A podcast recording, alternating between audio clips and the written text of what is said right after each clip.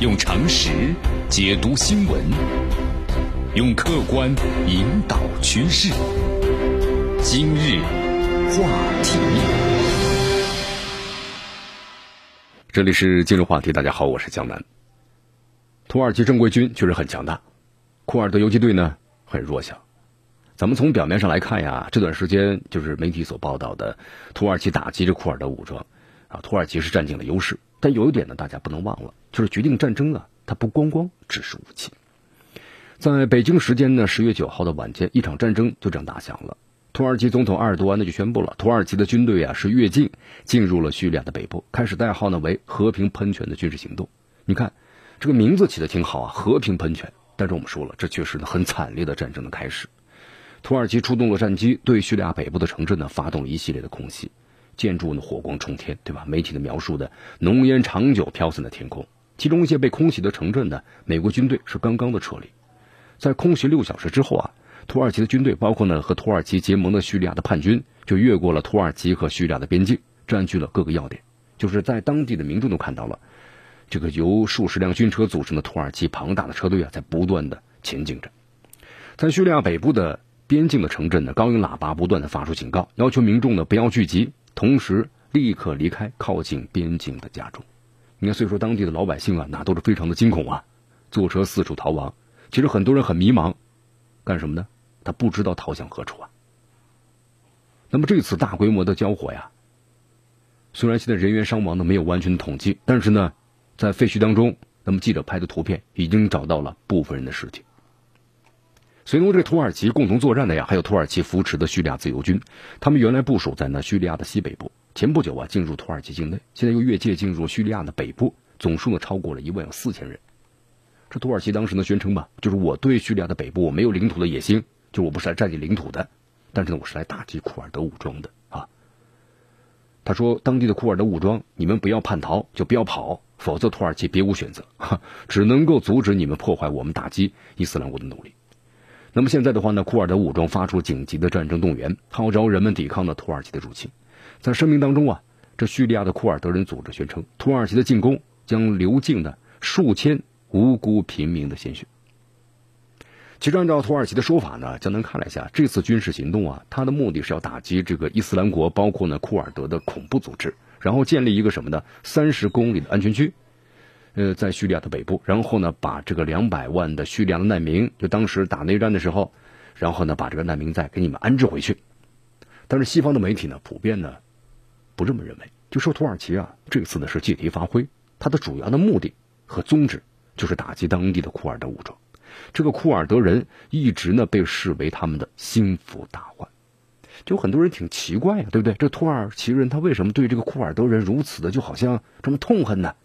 这这历史渊源的，过去这几百年呢，库尔德人一直是遭受了奥斯曼帝国的压制。直到今天的话呢，在土耳其、还有叙利亚、伊拉克、伊朗交界地区啊，这个库尔德的人数在三千万名，三千万左右。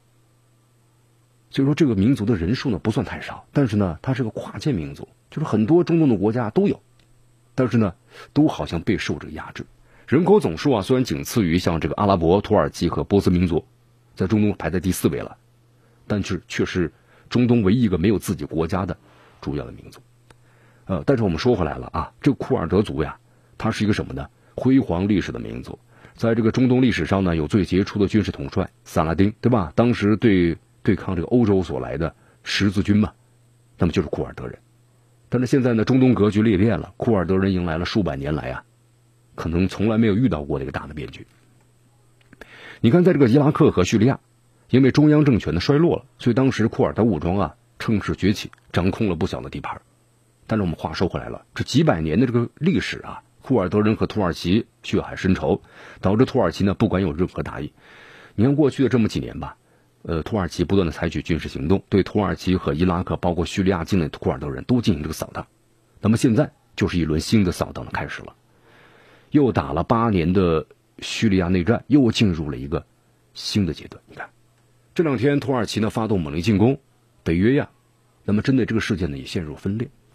嗯，我们来说一下啊，这个土耳其是北约的盟国，对吧？土耳其发动的战争，按照道理说呀，这北约那盟国应该是鼎力支持，但这次呢，好像情况是恰恰相反。你看加拿大的外长呢，弗里兰，当时这个事件发生之后啊，在社交媒体上马上就发表了这个声明。加拿大呢是强烈的谴责土耳其对叙利亚的入侵。法国官员呢也表示，和英国、德国起草了一份共同的声明，对事态的立场非常明确，我们非常强烈、非常强烈的谴责土耳其的进攻。请注意啊，不是反对，而是呢强烈的谴责。当然，在北约，我们说了，真正能够拍板的，当然就是北约的这个老大哥了，那就是美国。那美国什么态度呢？反正这个在美国呀，在土耳其进攻问题上呢，其实乱成一锅粥了。你看这个民主党人呢，纷纷的发起指控，说特朗普呢可耻的背叛了这个叙利亚呀、库尔德的盟友，亲手把他们送到了土耳其的屠刀之下。这土耳其军事行动开始之后啊，民主党的后总统候选人拜登就说了吧，他说这个特朗普给土耳其的入侵叙利亚开启了绿灯，对吧？这是背叛的，减轻了恐怖分子压力，让我们变得呢更加的不安全了。其实西方媒体有这么一个分析，就说这个土耳其之所以敢。这次大打出手就在于特朗普呢开了绿灯，以土耳其接收呢伊斯兰国的俘虏为条件，对吧？同意土耳其进入叙利亚北部的地区，因为这些俘虏的话呀，美国把他们遣散，各个国家、欧洲国家都不接收了，对吧？这都是一些什么的定时炸弹呢？我不要。那美国你要养着他们呢？那这次土耳其说行，我给你接收吧。那么这都是条件之一啊。美国军队同时撤离了叙利亚，那么最大的输家是谁呢？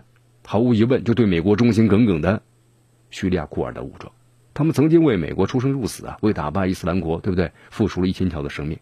当然，我们说出生入死也是为了争取自己的权益，可能希望能够独立，能够建国。可能在美国很多的许诺之下，但是现在的话呢，美国转身走了。好，最后江南再谈一下自己的看法吧。其实现在这个战争啊，我们说了，可能才刚刚开始。你看，一边是很强大的土耳其正规军，一边是弱小的库尔德游击队，是不是？那么这个战争是一边倒吗？不一定，因为这个库尔德我们说了，那也是经历过战争考验的，而且还有周边的一些同族兄弟的支持，所以说呢，一场血雨腥风啊正在袭来。那么同时从北约的这内部来看呀，空前的分裂。你看这美国开绿灯，但是加拿大、英国、法国、德国都强烈谴责，是吧？此前的土耳其靠向俄罗斯，然后美国强压这个法德，你要多交点会费，这北约陷入分裂啊。那么现在这样裂纹呢，好像更大了。那么最后就是最悲催的还是老百姓，这八年的叙利亚内战呢还没结束，新的战争又开始了。所以你看到，你高音喇叭喊着呢，不要回家了，赶紧走，逃离的民众嘛，深深的悲哀呀！宁为太平犬，不做离乱人，这真是泣血之语啊！所以可怜的叙利亚呀。那当年也是中东大国呀，叙利亚的战斗力、军队战斗力非常强的。当年中东战争一二三四次，是不是？他都是主力呀，战斗力最强。但是现在的话呢，谁想来就来呀，谁想打就打呀，对不对？所以咱们总结一下呀，我们真不是生活在一个和平的世界，而是呢有幸生活在一个和平的国度。所以希望大家一定要珍惜和平。用常识解读新闻，用客观引导趋势。今日话。